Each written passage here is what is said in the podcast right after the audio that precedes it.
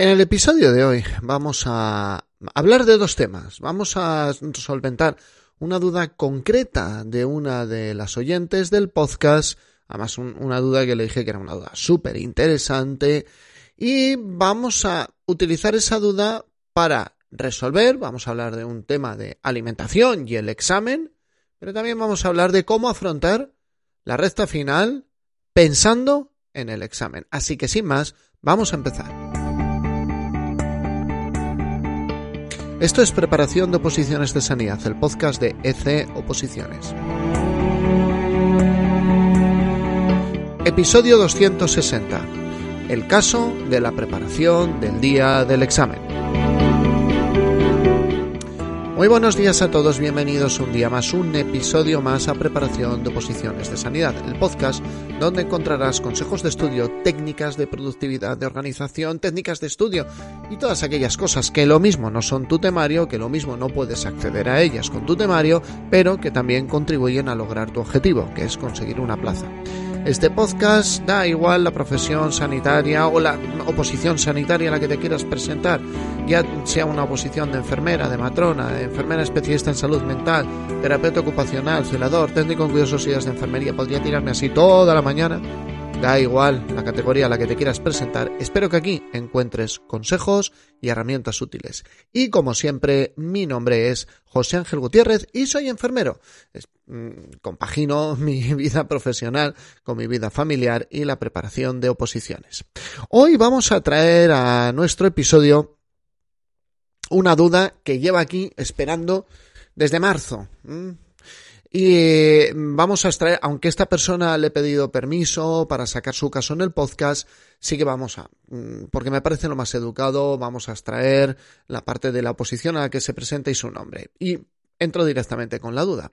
En unas semanas tengo mi examen de oposición, oposito para justicia, y acostumbrada a ayunar desde las 17 hasta las 11 de la mañana del día siguiente, que dicho sea de paso, lo llevo practicando más de 10 años y me siento estupendamente, dudo si desayunar el día de mi examen. Tampoco estoy acostumbrada a tomar azúcar y una preparadora de oposiciones me recomendó hace un tiempo que para el descanso entre el primer y el segundo ejercicio me llevase un snack de esos ultraprocesados y azucarados que tanto te gustan. Y me pone entre paréntesis ironía, pues sabe que no, soy muy fan de ellos.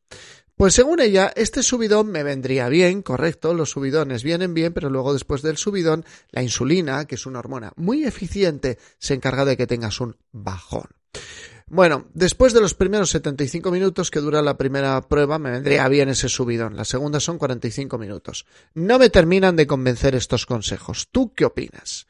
Bueno, entonces, nada, mm, le comento que muy bien la parte de, del ayuno, que está genial. Y, ¿Y qué hago el día de mi examen? Yo le comento, a ver, yo lo que creo es que un cuerpo, y esta es la primera parte de la duda, y luego vamos a enlazar con algo más general. Yo creo que un cuerpo acostumbrado a ayuno intermitente no debería de tener problemas, pero la clave es que el resultado el día del examen sea predecible. Repito, predecible. Esa es la clave. La clave no es utilizar en sí un snack, la clave no es utilizar el ayuno, la clave, la clave es intentar hacer el resultado predecible. Para ello, recomiendo experimentar. Esto implica que si te estás examinando eh, desde las 9 hasta la 1, por poner un ejemplo, deberías de programarte una gran sesión de simulacros en tu estudio, en tu entrenamiento, desde esas horas, de manera prácticamente ininterrumpida, aunque sean cuatro horas, y ver las reacciones que experimentas. O sea, tienes que llevar el mismo horario a tu cuerpo, a tu mente, a un estrés similar y ver cómo reaccionas. Probablemente reacciones bien, pero recuerda, los resultados tienen que ser predecibles. Eh, pongo yo como opositor jubilado y preparador en activo, te recomiendo que amplíes dos horas según el horario previsto, porque siempre hay retrasos. Es decir, puede pasar que el día del examen, y esto tomad nota todos, yo lo he sufrido, y esto son esos pequeños factores que contribuyen a irte restando preguntas. Eh, puede pasar que el día del examen se convoque a los opositores a las ocho y media para empezar el ejercicio a las nueve y el día de autos empieces no el examen a las nueve, no a las nueve y media, no a las 10, sino que empieces a las diez y media. Por ello, lo razonable es organizar varias sesiones donde hagas muchas horas de trabajo seguidas, con el mismo descanso e incluso alguna hora más. Y autoobserva tus reacciones, fatiga, capacidad de concentración, intenta autoobservar todo lo que te está ocurriendo. Habitualmente, cuando hacemos un cambio, yo hace poco he iniciado un cambio de dieta, donde mm, he incluido una serie de cambios en mi desayuno a media mañana. En esos cambios yo me doy cuenta que hay una diferencia a si ese, ese tipo de, alimentación depende de si ese día hago ejercicio o no hago ejercicio, antes o durante la toma de, la alimentación. Porque si no hago ejercicio empiezo a notar sensaciones extrañas. Y esto no lo podemos descubrir el día del examen. No lo podemos descubrir.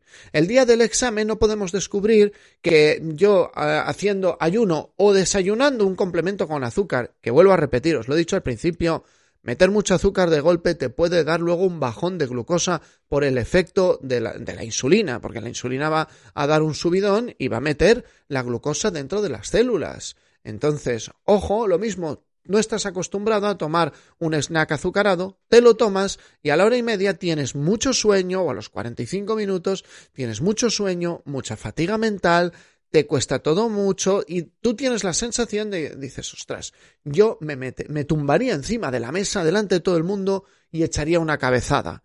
Eso es uno de los síntomas de que algo no está yendo bien. Todo esto lo tienes que ensayar el día antes del examen. Esta persona ya le contesté hace meses, estoy leyendo el email de contestación, pero os lo digo a vosotros que estáis escuchando ahora mismo. El día del examen tenéis que ensayar. El día del tenéis que ensayarlo, perdón. No hacer experimentos el mismo día, porque los experimentos a veces salen bien y a veces salen mal. Por eso los experimentos los tenéis que hacer antes y ver qué cosas os encajan mejor o peor. Acerca del azúcar, también aclaro que yo soy un señor goloso. Pero estando y no estando acostumbrado a tomar azúcar, si viene en un momento un caramelo ayuda a mejorar la concentración. Yo eso incluso lo he utilizado en clases presenciales. Decir, señores, les veo que este tema cae un poco el ritmo, cae un poco el nivel, tómense un caramelo, ¿vale? Pero había caramelos en la mesa y muchos de ellos ese caramelo les daba un punch, pero claro, yo a los 40 minutos ya cortaba la clase. Si el examen es largo, puede producir una hipoglucemia posterior por la descarga o por la secreción de insulina. Pero yo os digo, esto para mm, tomar un caramelo en una situación de un examen como este, tres, cuatro horas, mm, lo puedes llevar de rescate, por si algo sale mal, por si te notas muy flojo. Pero mm, yo creo que tal vez, por recomendar algo concretamente, el mejor snack pueden ser los frutos secos, que tienen un poquito de todo, de hidrato, de grasa, de proteínas, de aminoácidos, y el cuerpo va a tirar mejor y va a mantener unos niveles más moderados de glucemia. Aún así, yo creo que hay que insistir mucho en que la clave para un buen rendimiento intelectual es el agua, estar bien hidratado. Insisto, ya salimos del caso, ¿vale? Aquí me despedía de, esta opositora, me imagino que ya habrá hecho su oposición, y aquí empiezo a generalizar. Hemos, hemos partido de un caso de una persona que uh, tiene un patrón alimenticio concreto y que ese patrón de alimentación duda si el día del examen le puede venir bien o mal. Es una duda completamente normal.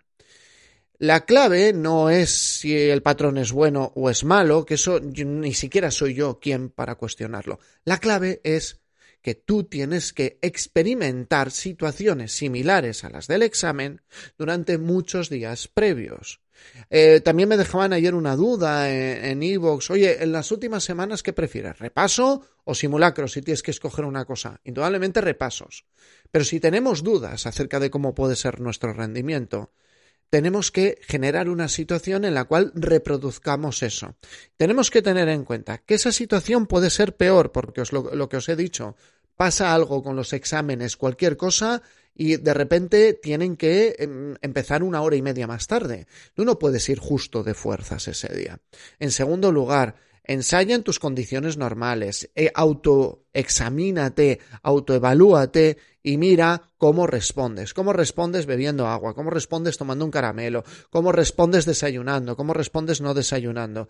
Aún así, no solo se trata del tema del ayuno-desayuno, no tiene nada que ver solo con eso, o sea, no es solo eso, sino que también se trata de vuestros biorritmos, de cómo tenéis la mente despejada a la hora del examen, cómo vais evolucionando a lo largo de la mañana. Yo, por ejemplo, soy de madrugar mucho, entrar rápido fresco.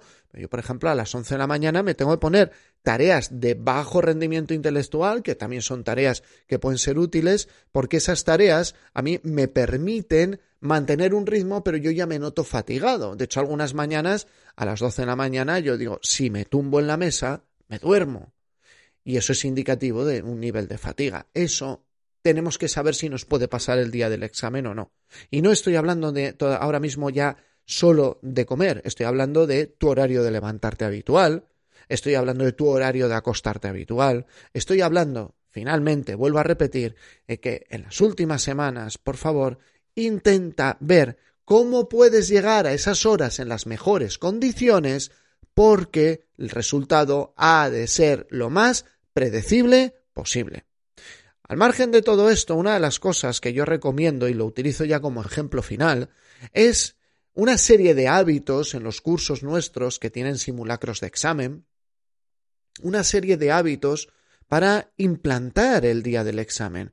Pero yo siempre se lo digo, estos hábitos, si no empezáis en el simulacro 1 que se os va a hacer ortopédico, que os va a costar, pero que os aseguran minimizar fallos, si no empezáis en el simulacro 1, el día del examen no los vais a hacer.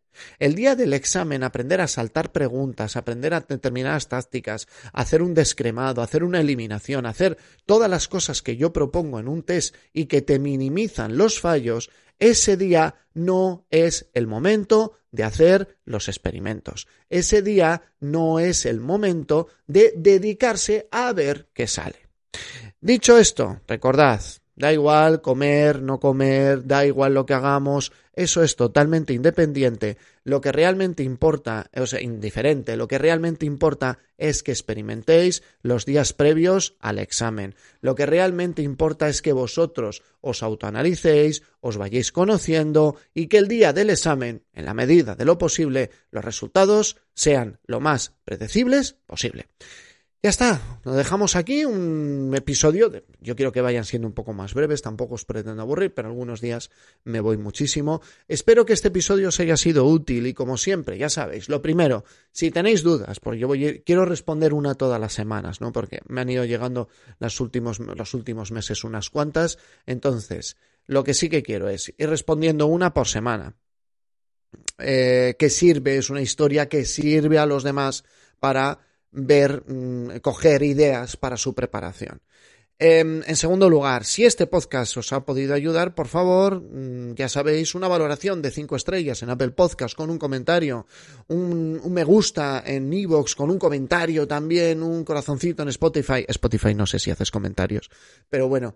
Y, y por supuesto, un me gusta y un comentario en YouTube, lo que van a hacer es que un día, cuando alguien busque qué hago la última semana de mis oposiciones o tengo que comer un caramelo el día del examen, les sea mucho más encontrar este episodio. Así que sin más, me despido, gracias por vuestra atención y nos vemos, nos escuchamos en el siguiente episodio. Y gracias por todo vuestro feedback, porque sin vosotros sería un enfermero hablando solo delante de un ordenador y de una cámara. Nos vemos, nos escuchamos en el siguiente episodio.